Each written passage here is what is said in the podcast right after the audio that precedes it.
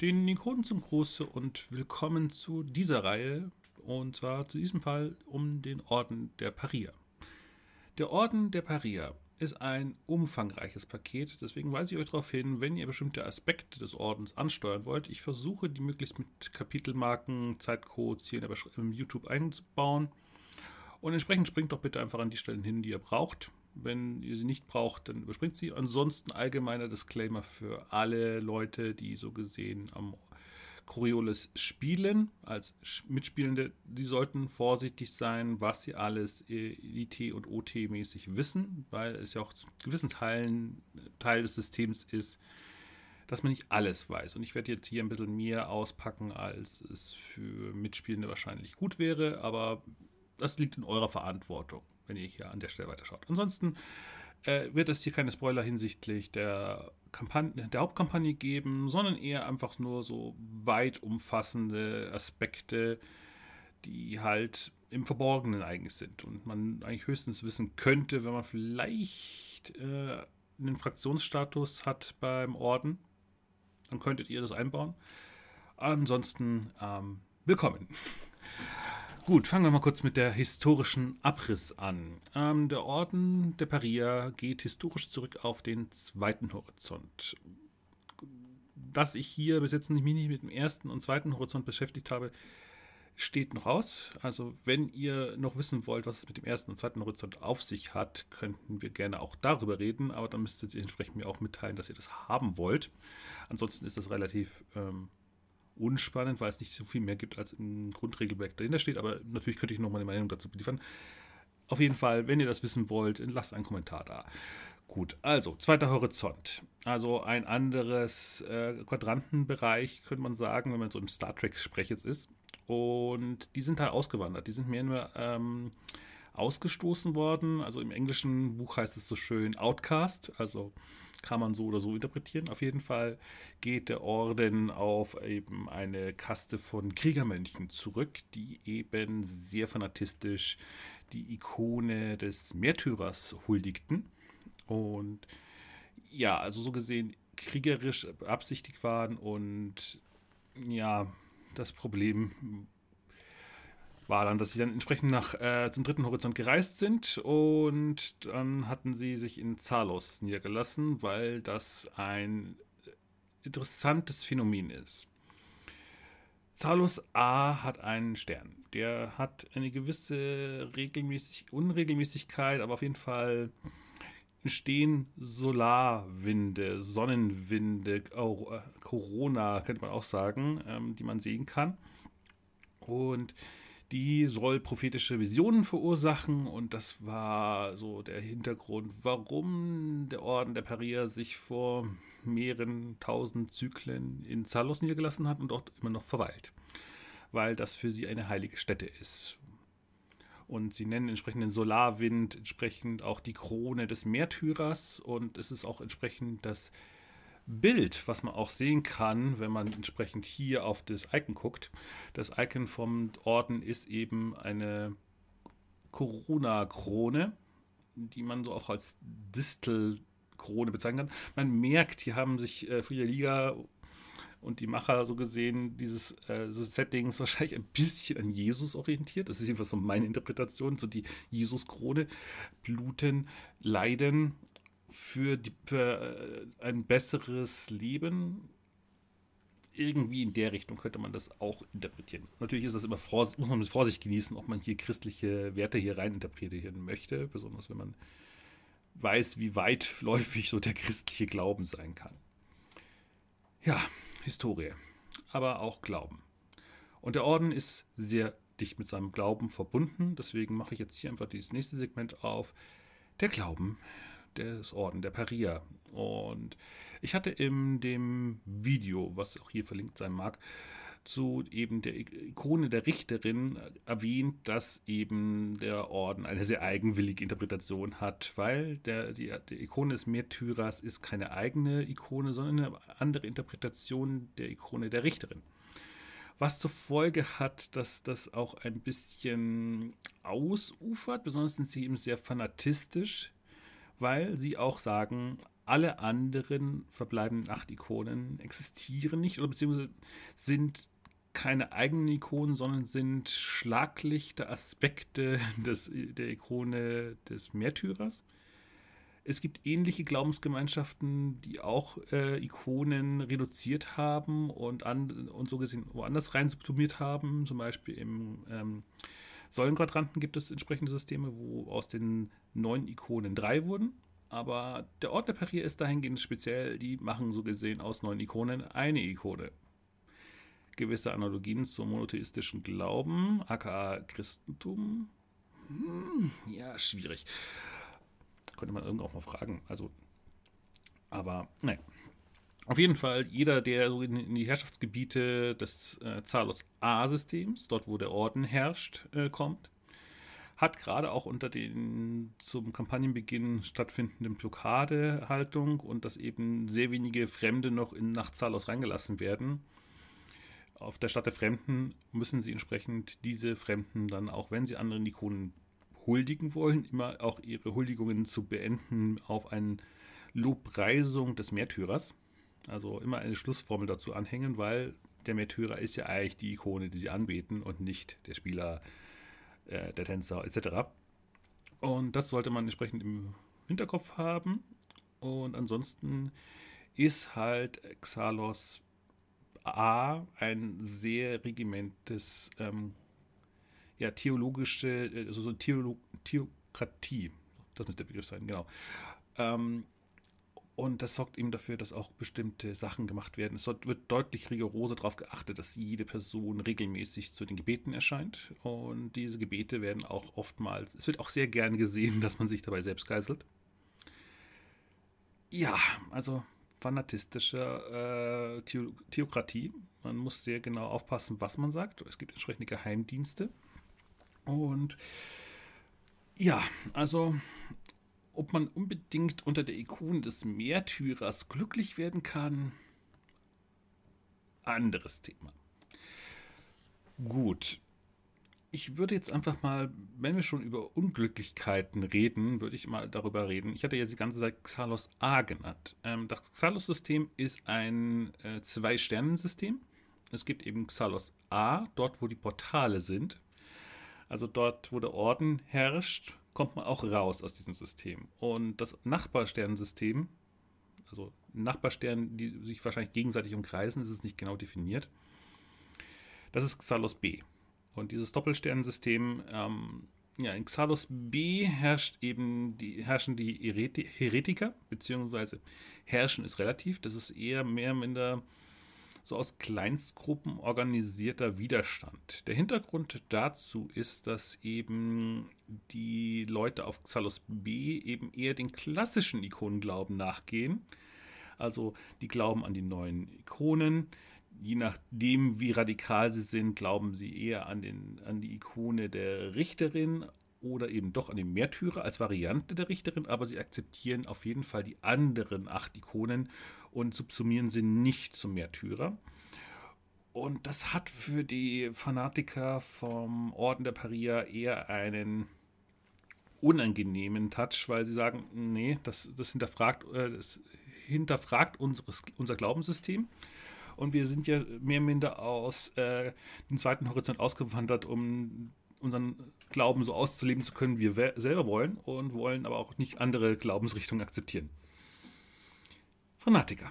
Schwierig. Ähm, und das sorgt jetzt dafür, dass wir jetzt hier vor dem Problem stehen. Okay, was hat es mit den Heretikern von Xalos B auf sich? Das Problem mit Xalos B ist eine umfangreichere. Ähm, die haben, wie gesagt, Propheten gehabt, die, also männlich wie weiblich. Und die haben gesagt, ähm, es gibt mehr als eine Ikone, es gibt neun Ikonen und so weiter und so fort. Und darauf hat der Orden unangenehm reagiert, indem sie entsprechende Assassinengruppen losgeschickt haben und die einzelnen Propheten ausgeschaltet haben. Nun wissen wir, dass das durchaus unangenehm sein kann, wenn das so als Streisand-Effekt enden wird. Also wie mehr sie solche Propheten niedergeschlagen haben, sind sie über wieder aufgetaucht und sind dann zersplittert und haben sich so in Guerillakämpfen verwickelt.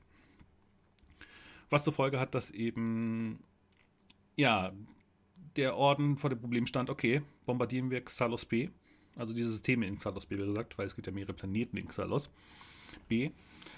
Und der einzige unbewohnbare Planet dort ist halt ähm, historisch gegründet ähm, nicht so einfach einzunehmen. Und das Problem ist auch, die Heretiker haben effektiv auch Zugang zu den Technologien von eben dem Orden. Das ist ja mehr oder minder dieselbe technologische Bubble gewesen lange Zeit und deswegen sind die ungefähr auf demselben Techniklevel. Nur ist der Orden halt deutlich mächtiger, aber hat das Problem, dass sie eben diesen Leute nicht niederschlagen können. Und ja, so zieht sich dieser Bürgerkrieg mehr oder minder schon eine ganze Weile vor sich hin, seit, besonders seitdem eben die ja, lange Nacht vorbei war. Womit wir bei einem anderen Thema gleich wären. Ja, machen wir doch, machen wir, genau. Ähm, jüngste Vergangenheit.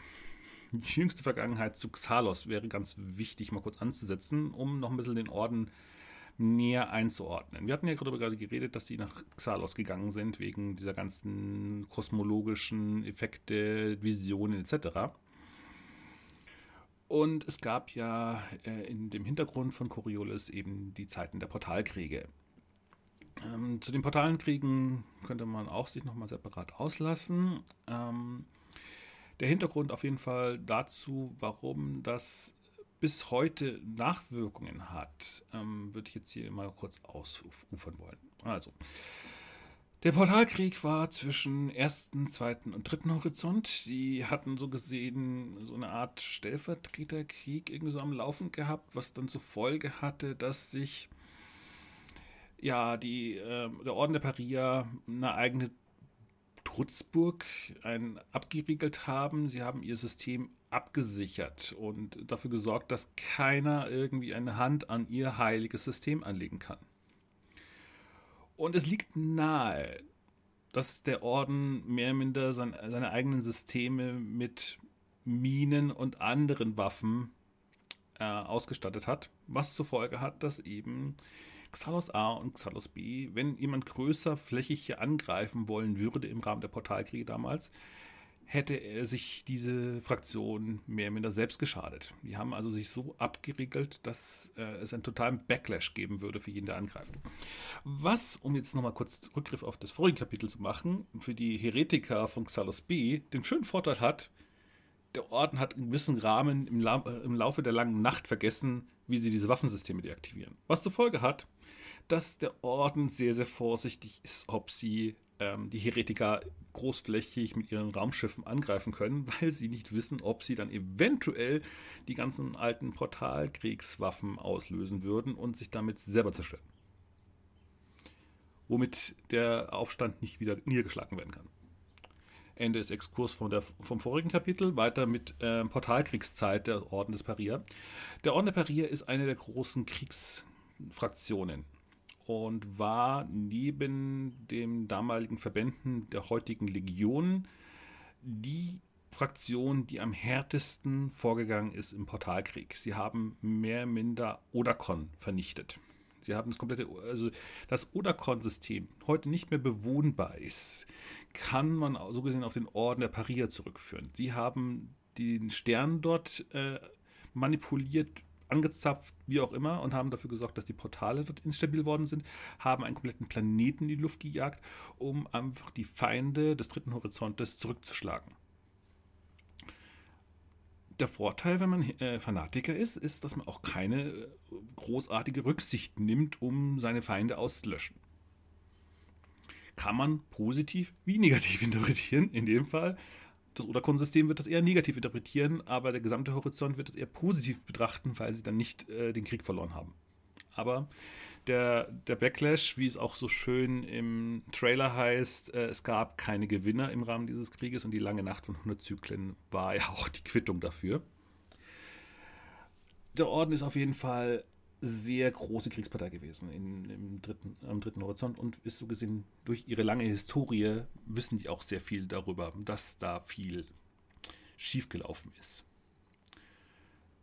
Gut, damit haben wir den historischen Abriss äh, hingemacht und der Orden hat sich auch noch im Rahmen der langen Nacht auch am längsten äh, weiterhin zugeschottet. Also die wurden erst, als die Zenit schon längst aufgebaut war als Coriolis, endlich dazu gezwungen, die Portale aufzumachen. Auf jeden Fall ist jetzt der, der Orden der Paria auch keine einfache Fraktion. Damit wir auch wieder im Thema sind, warum ist der Orden der Paria keine einfache Fraktion? Ich ziehe dann gewisse Analogien zu politischen Parteien. Ähm, wenn man sich nicht einig ist, dann ist man halt verstritten. Und der Orden der Paria ist kein einheitliches Konstrukt auch wenn es erstmal auf den ersten Blick so scheinen mag. Der Orden ist Interess ein Interessensverband dieser Fanatiker, die nur eins verbindet, nämlich ihr Fanatismus gegenüber dem, äh, dem Märtyrerglauben und den Prophezeiungen, dass der Krieg, also der Portalkrieg, nicht zu Ende ist, sondern eventuell wieder kommen könnte. Und nachdem die ja so lange drunter gelitten haben, weil die ja lange Zeit Kriegspartei waren und erst im langen, Rahmen der langen Nacht überhaupt Ruhe hatten, die glauben nicht, die sind keine Optimisten, die glauben nicht, dass der Frieden kommt. Die glauben, dass der nächste Krieg kommen wird. Und deswegen, das vereint die vielen Fraktionen, die sich unter, das, unter dem Banner des Ordens vereint haben. Die glauben letztendlich nur daran, dass sie gewappnet sein müssen für den Krieg. Wie weit man das dann interpretieren hat, das steht auf einem anderen, auf einem anderen Blatt. Womit wir beim Thema werden, wer oder was ist jetzt eigentlich der Orden der Parier? Der Orden besteht aus vielen Fraktionen, vielen Verbänden, Gruppierungen, die sich zusammengeschlossen haben, eben über den Ältestenrat. Die haben einen Märtyrerrat gegründet der so gesehen die Interess inner, inneren Interessen dieser ganzen Fraktionen in Xalos A ähm, vereinigen. Ich klammer jetzt Xalos B ganz bewusst hier aus, weil die wollen ja mit denen nichts zu tun haben, aber Xalos A-Leute wollen ja was miteinander zu tun haben, weil sie eben vereint sind hinter dem Glauben, Märtyrer und der Krieg geht weiter und wir müssen gewappnet sein, wenn das nächste Schrecken kommen wird. So interpretieren sie das weil die Prophezeiungen sind natürlich nicht eindeutig, es wird wieder Krieg geben, sondern die Prophezeiung ist, das Schrecken, das Böse, die Dunkelheit wird wiederkommen. Womit sie auch nicht völlig ver verkehrt liegen. Und wir eben bei dem Punkt sind, okay, aus welchen, wie gesagt, es gibt mehrere hundert Gruppierungen, viele Splittergruppierungen. Und der Orden ist nicht immer hundertprozentig in der Lage, all ihre Splitterparteien ähm, unter Kontrolle zu halten. Das muss man nämlich auch vor Augen führen. Das sind, wie gesagt, wenn du mehrere Fanatiker hast und die alle einen leicht unterschiedlichen fanatistischen Glauben haben, dann äh, ist es so wie Volksfront und Jüdische Volksfront und Volksfront von Judäa, die verfolgen dasselbe Ziel, sind sich aber unheilig in der, äh, in der Durchführung, was zur Folge hat, dass sie manchmal dann ähm, zueinander in Konkurrenz geraten. Und solange sie aber nicht die höheren Ziele, glaube an den Märtyrer und äh, seid bereit für den großen Kampf, solange kommen sie, solange sie das nicht widersprechen, sind sie immer noch im selben Verein, aber agieren so gesehen nicht immer im Gesamtinteresse des Gesamtverbandes. Ja. Ähm, Genau. Und wie gesagt, die versuchen sich so gesehen über einen Märtyrerrat zu organisieren, wo auch die größten Gruppierungen so gesehen jeweils einen Sitz haben, aber die kleinsten Gruppierungen haben eben keinen Sitz, was zur Folge hat, dass sie eben diesen inneren Konflikt haben. Puh, gut. Ähm, gehen wir doch mal auf die größeren Fraktionen innerhalb dieses Rates ein. Und der Märtyrerrat, wie gesagt, besteht aus vielen Fraktionen. Ah, ah, ja. Gut, fangen wir mit einem den altehrwürdigsten an, nämlich ähm, den Verband der kalten Flamme.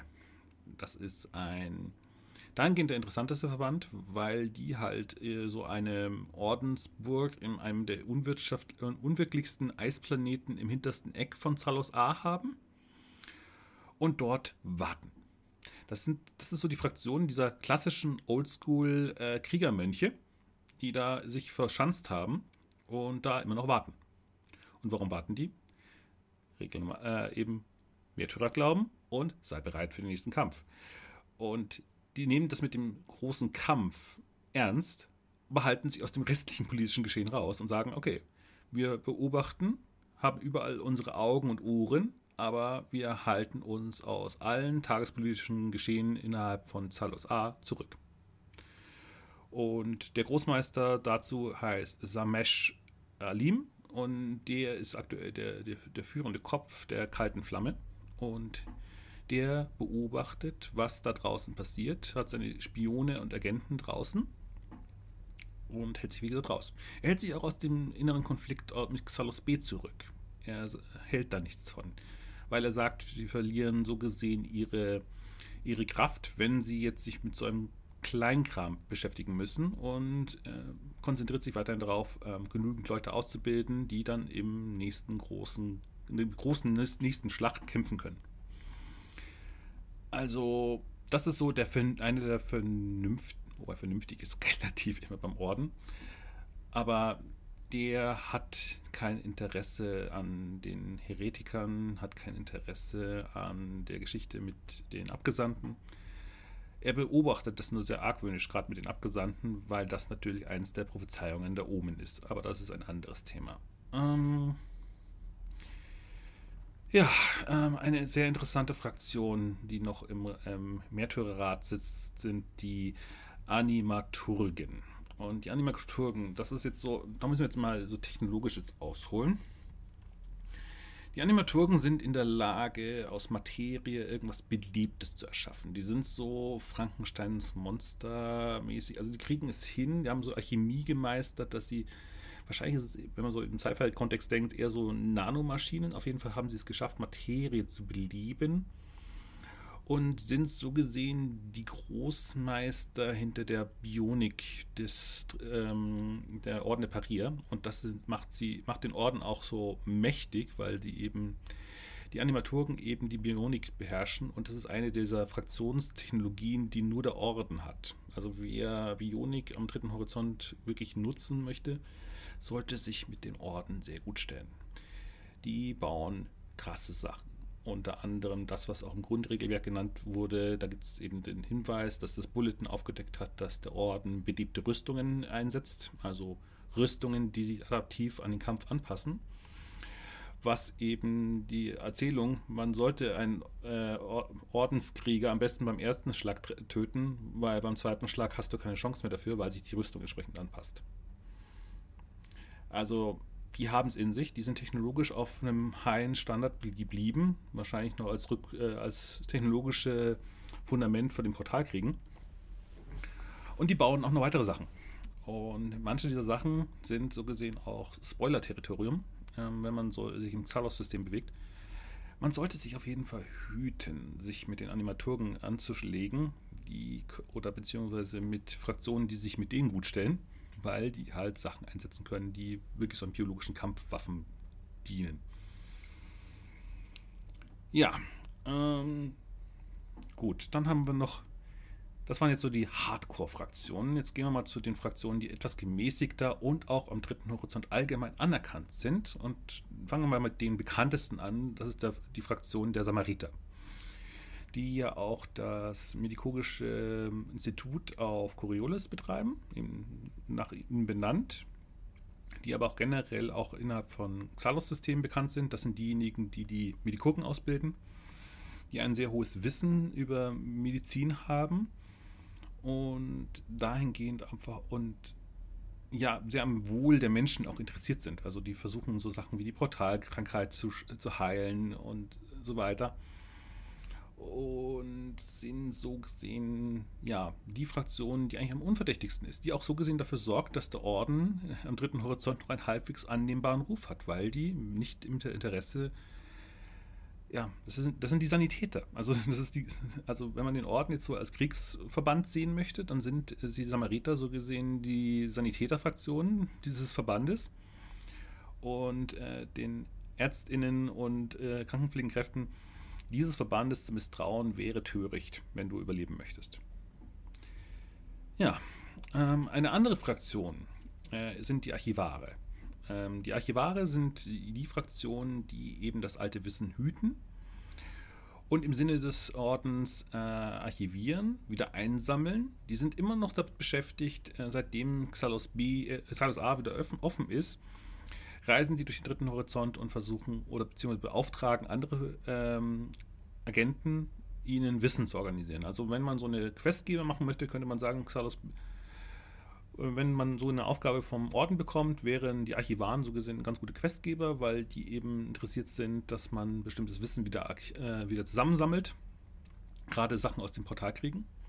Die wissen, dass sehr viele Sachen da draußen noch rumgeistern, die dem Orden gefährlich werden könnten, die auch ja gefährlich auch für andere Menschen sein können, wenn etwas außer Kontrolle geraten ist. Die wissen es am besten vielleicht.